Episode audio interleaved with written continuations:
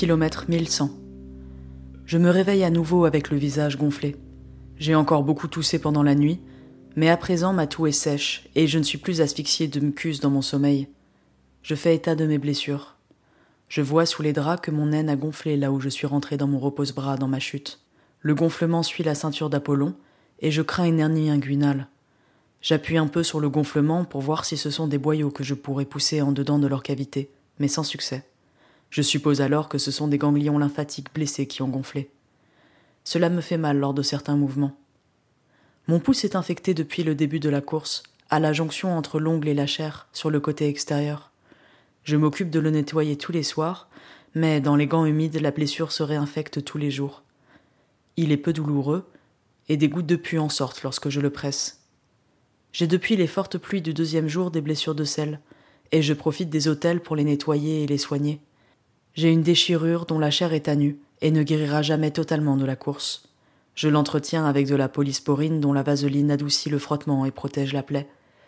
J'ai deux longs trous sur le pli des fesses qui ne sont pas douloureux. J'en sens en parcourant des mains des lambeaux de peau morte et sèche se détacher.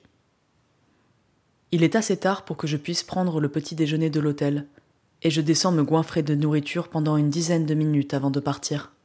Je mange des fruits frais. À la télévision, les actualités font état de 20% des Américains de moins de 20 ans se déclarant LGBTQ.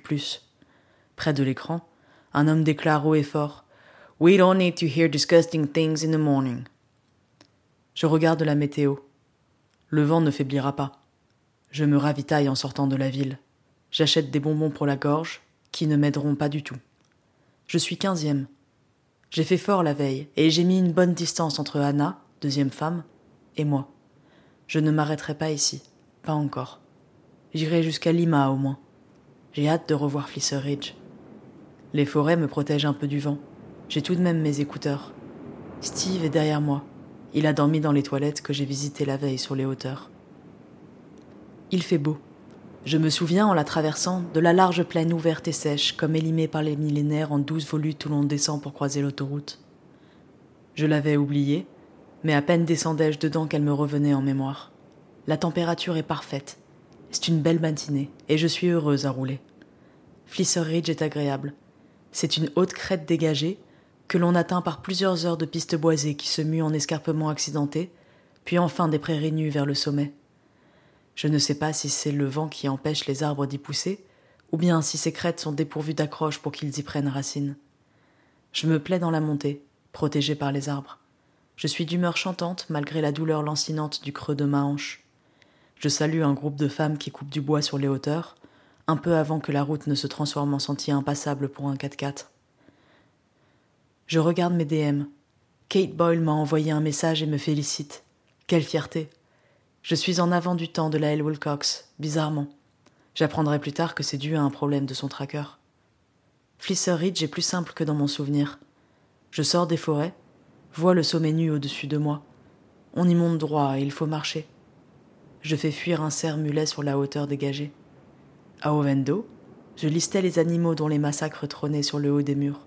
Je confondais le cerf de Virginie et le cerf mulet, avec ses grandes oreilles. En voyant la présence ou l'absence de la queue blanche si caractéristique des cerfs de Virginie, il est facile de les distinguer. Le vent est très fort au sommet, et les lames manquent à plusieurs reprises de me faire tomber dans la descente d'éboulis.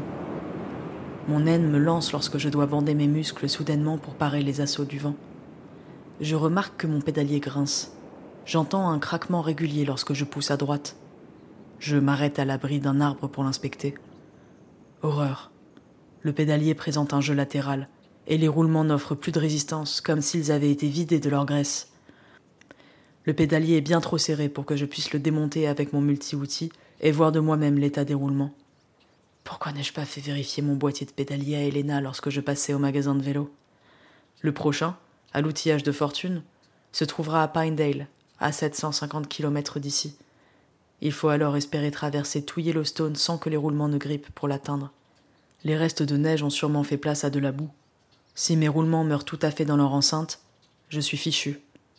Si seulement j'avais accès aux roulements et à un peu de graisse, je pourrais les faire tenir avec un bricolage de fortune jusqu'au Colorado. Je réenfourche mon vélo et descends à Wise River. Je m'arrête au magasin général qui borde la route pour manger des glaces, boire de Gatorade car il fait chaud, et tenter d'ouvrir mon pédalier. Je commence enfin à avoir faim dans la journée. Les muffins maison sont délicieux. Ma blessure de sel me gêne dans la chaleur. Je constate un étrange phénomène. Mes chevilles et mes jambes sont gonflées, au point de me faire un peu mal contre le talon de ma chaussure. Cela ne m'était jamais arrivé. Est-ce à mettre en relation avec mon visage bouffi au réveil? C'était sur cette section, il y a trois ans, que j'avais observé avec envie les prolongateurs d'un autre coureur dans la plaine et décidé qu'il m'en fallait absolument je suis revenu avec. Le vent est très fort, plus fort que la dernière fois, et tout aussi pénible. Je suis dans les prolongateurs, les jambes vigoureuses, écoutant là la même playlist sous ma capuche. La plaine mène à un mur de collines que je remonte. Derrière quelques sillons, j'entrerai dans les merveilleuses et vastes vallées glaciaires. Il fait un beau ciel bleu avec quelques nuages. Les couleurs fades des collines sèches sont reposantes et tendres. Je sens dans mon pied droit mon pédalier grincer lorsque je mets de la force dans les montées. J'en entends le cliquetis. C'est obsédant. L'idée que mon pédalier tournerait à sec et se gripperait aux prochaines boues occupe toutes mes pensées. Je voudrais l'ouvrir et voir moi-même.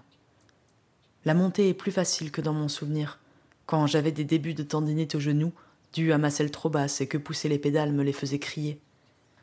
Je descends dans les belles plaines désolées, avec le vent de face, parfois sur le côté. Voilà les airs de Great Plains, infinies, presque voluptueuses. Ici, elles sont ceinturées de barbelés qui découpent des carrés de centaines d'hectares où s'y perdent des troupeaux amenés là pour l'été. Sont-ils déjà là et invisibles à mes yeux, ou n'a-t-on pas encore entamé la transhumance? Je me souviens d'avoir, à l'aube, été prise dans un troupeau de centaines de têtes de bétail. Des cow-boys à cheval avec des chiens les amenaient par les routes de terre, à coups de cris de rabattage. Je m'accrochais à la remorque d'une voiture qui remontait au pas dans la nuée. J'étais entouré des corps, ma tête dépassant à peine, et je ne lâchais pas la remorque pendant les quelques minutes de la traversée. Je craignais de me faire emporter. Ce souvenir me paraît presque comme un rêve, le temps suspendu, entouré de vaches et de petits veaux sans plus pouvoir voir la terre au-delà, m'accrochant au véhicule comme à une planche de salut. Aujourd'hui, la plaine est déserte. Mon imperméable et sa capuche me protègent autant du bruit du vent que du froid qui se met à tomber dans l'immensité pâle. Sur une section de route bitumée, j'ai le vent dans le dos et je vole, avant de bifurquer et de me retrouver à nouveau cambré pour m'en garder. Le soleil baisse. J'atteins Bannock Road. Il y a des beaux oiseaux aux noms qui me sont inconnus. Je les observe et reconnais leurs caractéristiques. Ils sont semblables à des espèces familières, certains genres de bruants, une autre espèce au bleu profond comme un martin pêcheur, mais se postant sur les poteaux comme un passereau. Déjà au Canada, je voyais les merles à plastron roux. Sur la route déserte, dans le crépuscule, je vois un pick-up qui avance lentement dans ma direction. Je crois d'abord à un fermier, mais il n'y a pas de troupeau derrière les barbelés qui enserrent la route. Le pick-up s'arrête et un homme en sort, un objet reflétant les dernières lumières du soleil à la main. Un pistolet qui donc dans la campagne du Montana porte une arme de poing dans son véhicule et non un fusil de chasse Je ne peux reculer et j'avance vers l'homme arrêté. Il lève l'objet. Un appareil photo avec un téléobjectif. Je suis soulagé. Il a l'appareil braqué sur moi et fait quelques prises lorsque je le croise. Je suis un peu gêné de mon corps bouffi. Que les oiseaux sont beaux.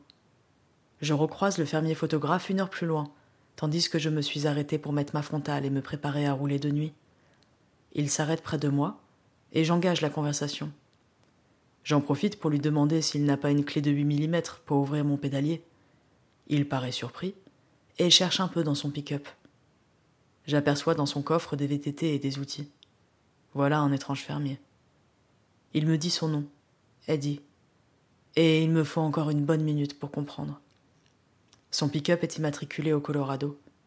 Ce n'est pas un fermier du coin, c'est Eddie Clark, l'homme qui, chaque année, suit la tour Divide en en prenant des photos. Cela lui confère une certaine officialité. Je n'aurais jamais dû lui demander un outil. Cela semble contraire aux règles. J'en suis gêné. Je me sens la saleté d'une tricheuse. Je suis soulagé qu'il n'ait pas eu de clé. Je ne sais que dire de mon erreur. Je suis énervé contre moi-même. Je trouverai une clé à Lima, laverai ce tort en trouvant une solution dans la légalité de la course. Je pars. Je croise dans la nuit un cyclotouriste. Je discute brièvement avec lui. Je roule encore un peu dans le noir avant de m'arrêter au milieu de la vallée déserte. Je ne suis pas tant fatigué, mais surtout las du vent constant qui ne diminue pas avec la fraîcheur crépusculaire. Je quitte la route et pousse mon vélo une dizaine de mètres dans les petits buissons de sauge. J'utilise ma tente comme tapis de sol, y jette mon matelas et mon sac de couchage. Allongé, je vois les étoiles et en reconnais quelques-unes. Je replie sur moi les pans de ma tente pour me donner un peu plus de chaleur dans la nuit. Je ne cesse de tousser et de cracher le mucus qui m'étouffe. Je dois me retourner souvent pour trouver une position pratique à ma gorge, sans succès. Je dors peu, et très mal. Mon sommeil est léger, et mes rêves se confondent en délires sans cesse interrompus par des éveils brusques d'accès de tout dans la fraîcheur et l'odeur de sauge.